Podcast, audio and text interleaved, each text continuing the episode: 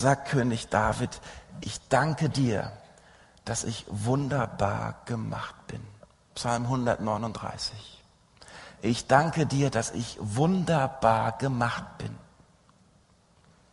Das sagt er in einer Situation, in der er sich gerade selbst mit seiner Sündhaftigkeit beschäftigt, in der er verfolgt wird, in der er leidet, in der er überhaupt nicht weiß, ob er alles richtig oder alles falsch macht. Dieser Psalm endet am Ende mit den Worten, prüfe mich Gott und durchforsche mein Herz und führe mich wieder auf den richtigen Weg. Aber trotzdem, trotzdem weiß König David, dass in seinem Wesen, seine Persönlichkeit, seine wichtigsten Züge nicht falsch sind, sondern richtig sind von Gott gemacht sind. Das ist nicht positive Psychologie. Das hat nichts mit Esoterik zu tun, wie manche ängstliche Christen dann ganz schnell beiseite schieben. Das ist uralte, jahrtausendalte biblische Weisheit biblische Wahrheit. Gott hat uns gemacht und er hat uns unterschiedlich gemacht. Er hat uns bunt gemacht. Wir sind keine Klone, die alle exakt das Gleiche tun. Wir sind unterschiedlich, weil es auf diesem Planeten unterschiedliche Menschen gibt, die unterschiedlich angesprochen werden müssen. Es gibt verschiedene Studien heutzutage. Eine sehr verlässliche sagt, wenn ein Mensch, der mit Jesus noch überhaupt niemals in seinem Leben Kontakt hatte, zum Glauben kommen soll, dann erstreckt sich das über einen Zeitraum von zwei Jahren. Zwei Jahre von der ersten Begegnung mit einem Christen bis hin zu einer Bekehrung, wie auch immer sie aussehen wird. Zwei Jahre und in diesen zwei Jahren passiert ganz viel. In diesen zwei Jahren kommen diese Menschen mit ganz vielen unterschiedlichen Persönlichkeiten, unterschiedlichen Christen in Begegnung. Da gibt es die Konfrontativen, die sie erstmal mit Traktaten versorgen und dann gibt es die anderen, die erstmal zuhören und sich die Probleme anhören und für sie beten oder Fragen beantworten oder mit ihnen einzelne Punkte durchgehen. Und das ist richtig, das ist wichtig. Der allmächtige Gott hat dich wunderbar gemacht. Mit deinen Begabungen, mit deinen Fähigkeiten, mit deiner Persönlichkeit und auch, jetzt pass auf, mit manchem, was du als Schwäche empfindest. Er hat dich wunderbar gemacht und er wird dich gebrauchen, um in dieser Welt zu leuchten. Nein, er gebraucht dich, glaube ich, jetzt schon, um in dieser Welt zu leuchten.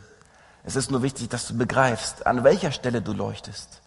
Denn wenn wir das begriffen haben, was uns ausmacht, was uns besonders macht, dann können wir darin auch, ich sag mal, besser werden dann können wir uns darauf konzentrieren und begreifen, jetzt gerade ist tatsächlich Jesus Christus im Heiligen Geist in mir am Wirken. Ja, es gibt diese, es gibt diese, diese strahlenden Christen, diese Christen, die wirklich, die wirklich einmal den Mund aufmachen und das Evangelium ist sofort in aller Klarheit da. Für manche vielleicht nicht zu verstehen, für manche eher noch viel zu hell und viel zu rein, aber es ist da. Es gibt diese Menschen, die haben innerhalb von wenigen Begegnungen ein Wort, ein geistliches Wort auf den Lippen. Aber ich, ich wohne jetzt auch schon einige äh, Jahre hier in der Gegend. Wir sind im Landilkreis. Ne? Ich weiß, wir sind nicht so die Strahlenden, die, die, ähm, die direkt sichtbar sind. Wir sind mehr so, ähm, äh, verstehe das nicht falsch. Ich will nicht sagen, wir sind kühl. Ähm, wir sind mehr diejenigen, wo man von außen noch gar nicht so viel entdecken kann. Aber wenn man dann einmal die Tür offen hat, dann erkennt man, dass hier drin auch ein Licht leuchtet. Ein Licht, das uns mit unglaublich vielen wertvollen Dingen versorgt. Ja, ganz ehrlich, ich glaube, das richtet sich im Wesentlichen an die Männer, aber es soll gerüchteweise auch einige Frauen geben. Wie oft ist dieses Licht nachts um drei schon wichtig geworden, als du mit großem leerem Loch im Magen an den Kühlschrank gelaufen bist und dann die Offenbarung empfangen hast? So eine Scheibe Wurst oder ein bisschen Mett. Ganz ehrlich, ich brauche das Licht im Kühlschrank öfter als meine Baustrahler zu Hause. Manche Lichter sind ganz unscheinbar, versteckt. Aber wenn man sie entdeckt hat, dann versorgen sie einen mit unglaublich intensiven Zutaten. Manche Lichter Manche Lichter, die leuchten eher zur Gemütlichkeit. Manche Lichter, die braucht man gar nicht, um einen Raum ganz hell zu machen, sondern um eine Atmosphäre zu erzeugen, in der man sich in aller Ruhe unterhalten kann, in der man sich austauschen kann, in der man vielleicht auch mal Fragen stellen kann, die man sonst eben nicht fragt. Es gibt intellektuelle Christen, Christen, die wird es auch hier geben. Das sind diejenigen, ähm, ihr kennt das, ihr wisst gerade, wenn ich mit euch rede, nämlich ihr seid diejenigen, die immer wissen, alle anderen in der Gemeinde, die verstehen euch nicht die verstehen nicht, warum man sich mit solchen Fragen beschäftigen muss, warum man Theologie treiben muss, warum man sich mit Fragen der Philosophie beschäftigt. Es gibt viele Menschen auf unserem Planeten, die machen ganz viel im Kopf aus. Und die müssen darüber nachdenken und müssen sich auch gemeinsam darüber austauschen, über das, was sie nachgedacht haben. Und viele Nichtchristen brauchen es auch, dass sie intellektuell herausgefordert werden, dass sie mit einem anderen Menschen sprechen können. Letztens hatte ich wieder eine Begegnung in der Kneipe. Das war faszinierend. Es war faszinierend. Da saßen fünf tätowierte Rocker. Und nachdem sie dann ihre Musikwünsche geäußert hatten, war eindeutig, das sind NPD-Wähler. Sie wollten mir dann weiß machen, nein, sie wählen ja nicht mehr NPD, sondern AfD. Aber darüber kamen wir so ein bisschen ins Gespräch. Und die erste große Konfrontation, Konfrontation war natürlich, Simon, mit dir wollen wir gar nicht reden, mit solchen linken Menschen wollen wir nichts zu tun haben. Da habe ich ihm gesagt, Leute, sorry, ich kann da noch ein bisschen anders denken. Ich bin nicht nur links oder rechts, ich schalte mein Gehirn ein. Und ich kann denken. Und wir kamen ins Gespräch und haben uns eine Stunde lang über, unterhalten über das, was in unserem Land angeblich so schwierig sein soll, über das, was Menschen Angst macht, über das, was Menschen beeinflusst. Und ich fand es faszinierend, dass sie mir am Ende sagten, Simon, so hat bisher noch nie jemand mit uns gesprochen. Wir erleben es, dass wir sofort beschimpft werden, dass wir sofort in eine Schublade gesteckt werden und dass unsere Argumente nie gehört werden und noch nicht einmal beantwortet werden. Es ist nicht schlimm, wenn jemand eine andere Meinung hat. Es ist nicht schlimm, wenn jemand anders denkt. Es ist wichtig, dass wir uns darüber unterhalten, dass wir uns gemeinsam austauschen. Und oft habe ich selbst auch schon festgestellt, dass Argumente von anderen, auch Argumente von Nichtchristen, mich selbst in meinem Nachdenken sehr viel weitergebracht haben. Das, was ich heute denke, geht auch nicht direkt auf Jesus Christus zurück. Da stecken doch 2000 Jahre Kirchengeschichte dahinter, die sich entwickelt hat, die auf unsere Land, unser Land, unsere Kultur eingegangen ist. Und ganz vieles, was wir mit unserem Glauben verbinden, das hat mit Christentum überhaupt nichts zu tun. In Eversbach haben wir eines Tages mal einen Streit darum gehabt, wo der Weihnachtsbaum stehen soll. Ob im Foyer oder auf der Bühne. Dann habe ich deutlich gemacht, dieses urchristliche Symbol, wird, wenn wir uns weiter darüber streiten, im Weihnachtsgottesdienst von mir verbrannt werden. Weil es eben in der Bibel überhaupt nicht auftaucht, weil es ein urheidnisches Symbol ist, das wir in unsere Kultur mit hineingenommen haben. Darüber muss man aber sprechen können. Das muss man miteinander artikulieren können. Versteht ihr, was ich deutlich machen möchte? Das gibt die einen, die Traktate verteilen. Es gibt die anderen, die sich gerne in persönlichen Gesprächen unterhalten, einfach nur Kaffee trinken. Einfach immer nur Kaffee trinken und sich darüber unterhalten und das Leben miteinander teilen. Es gibt andere, die auf einem hohen Niveau miteinander philosophisch, theologisch diskutieren können, die fünf oder sechs Antworten auf die Theodizee-Frage haben und es auch noch schaffen, diese sechs Antworten parallel stehen zu lassen, ohne zwischen richtig und falsch zu unterscheiden. Und es gibt auch andere noch, die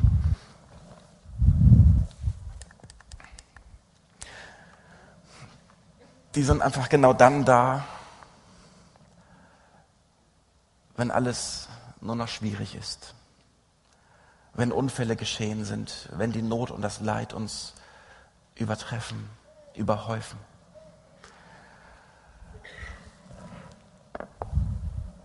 Manche Lichter die braucht man in der tiefsten Dunkelheit. Manche Menschen, die brauchen niemanden, der ihnen erklärt, wie das Leben gerade funktioniert. Manche brauchen jemanden, der einfach neben ihnen sitzt und schweigt, der einfach bei den Menschen ist, der sie unterstützt in ihrer jetzigen Lebenssituation, der vielleicht, der vielleicht mal ganz kurz ein Licht anmacht wie so eine Taschenlampe und mit einer Taschenlampe durch das finstere Tal hindurchgeht. Da braucht man nicht viele Worte machen. Da reicht es in der Regel schon aus, eine Hand auf die Schulter zu legen und einen Menschen über Tage oder vielleicht sogar Wochen zu begleiten. Ich bin nebenbei Notfallseelsorger noch bei uns im Kreis. Das heißt, vier Bereitschaftswochen pro Jahr über bin ich dafür da, wenn schwerste Unfälle passieren, wenn Menschen sich das Leben nehmen, mich um die Angehörigen zu kümmern. Das sind in der Regel Menschen, die keine Gemeindeanbindung haben. Wenn eine Gemeindeanbindung hat, der ruft Leute aus der Gemeinde zur Hilfe. Das sind Menschen, die alleine sind, die tief verzweifelt sind und vor den Scherbenhaufen ihres Lebens stehen. Und immer wieder erlebe ich, dass ich nicht viel sagen muss.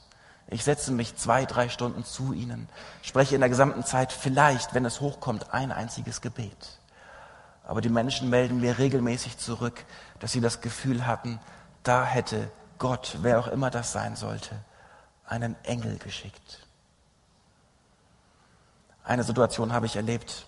Die Menschen, die waren so, das waren absolute Atheisten, die haben mit Gott noch nie in ihrem Leben irgendetwas zu tun gehabt die waren so tief bewegt, dass sie dann von meinem Namensschild, was auf meiner Jacke, auf der Einsatzjacke draufgenäht war, meinen Namen über Google herausgefunden haben, darüber meine Telefonnummer gesucht haben und mich angerufen haben, um weiteren Kontakt zu haben. Das Ganze ist jetzt mittlerweile anderthalb Jahre her. Und nach wie vor schreiben wir uns regelmäßig WhatsApp-Nachrichten, um mal einen Termin auszumachen, einen Kaffee zu trinken oder auch über weitere Fragen zu sprechen. Wo ist denn dieser geliebte Mensch, den wir jetzt verloren haben? Und das sind doch Fragen, da haben wir als Christen eine Antwort drauf. Da müssen wir nicht genau richtig und falsch argumentieren. Da können wir einfach sagen, ich habe die Hoffnung, dass dieser Mensch in Gottes Hand gut aufgehoben ist. Wenn jemand gerade gestorben ist, dann reden wir noch nicht direkt über Hölle und, und zweites Gericht und sowas. Da kann man später drüber nachdenken. Aber erst einmal geht es doch darum, dass der Allmächtige existiert. Und wir Menschen darauf hinweisen, da ist einer da ist einer, der in deinem Leben etwas verändern kann, der in deinem Leben etwas bereichern kann. Ich möchte dich ermutigen. Ich möchte dich ermutigen im Namen von Jesus Christus. Entdecke, wer du bist. Entdecke, was er in dich hineingelegt hat. Entdecke, wie du leuchtest, wie du leuchtest, um Menschen zu begegnen, um Menschen mit Jesus Christus bekannt zu machen. Manche von euch sitzen hier, die wissen genau, du kannst Worte benutzen, Worte, um mit anderen zu sprechen. Die nächsten sitzen hier, du musst, und die wissen, sie müssen nur Taten gebrauchen. Dienende Taten, Taten, die anderen Menschen etwas Gutes tun. Taten, die nicht auf, das, auf den eigenen Vorteil bedacht sind, sondern die nur darauf aus sind, anderen Menschen zu dienen. Und die Nächsten sind dabei, die wissen ganz genau, ich bin derjenige, der in Beziehung geht, der sich mit Menschen Tag für Tag trifft, der Menschen äh, im Nachbarhaus besucht, der einfach mal an der Tür klopft und sagt, wollen wir mal einen Kaffee trinken, der Menschen besucht, wenn etwas Schlimmes geschehen ist, der Menschen besucht, wenn etwas Gutes geschehen ist der Reto Pelli in dem Material 42 Tage arbeitet sechs verschiedene Evangelisationsstile heraus. Sechs verschiedene Möglichkeiten, wie du leuchten kannst. Am Ende ist es natürlich zusammengefasst und systematisiert. Es gibt viel mehr. Jeder Mensch ist unterschiedlich. Aber diese sechs Stile, die werden dir ein Augenöffner sein, wenn du sie noch nicht angesehen hast. Davor gibt es einen kleinen Test. Mach den unbedingt. Beschäftige dich mit dir selbst, mit dem, was du kannst und mit dem, was du nicht kannst. Jesus sagt, du leuchtest. Du leuchtest, ob du willst oder nicht. Du musst nicht erst etwas verändern. Du musst nicht etwas tun, was dir nicht liegt. Du musst nicht etwas, etwas leisten, was du überhaupt nicht kannst. Es geht darum, dass du mit dem, wer du bist, mit dem, was du kannst, einfach lebst. Mit Menschen im Kontakt bist und ihnen begegnest. Und aus meiner Erfahrung kann ich dir sagen, es lohnt sich. Es lohnt sich, weil wir feststellen, dass wir wirklich mit Jesus Christus unterwegs sind.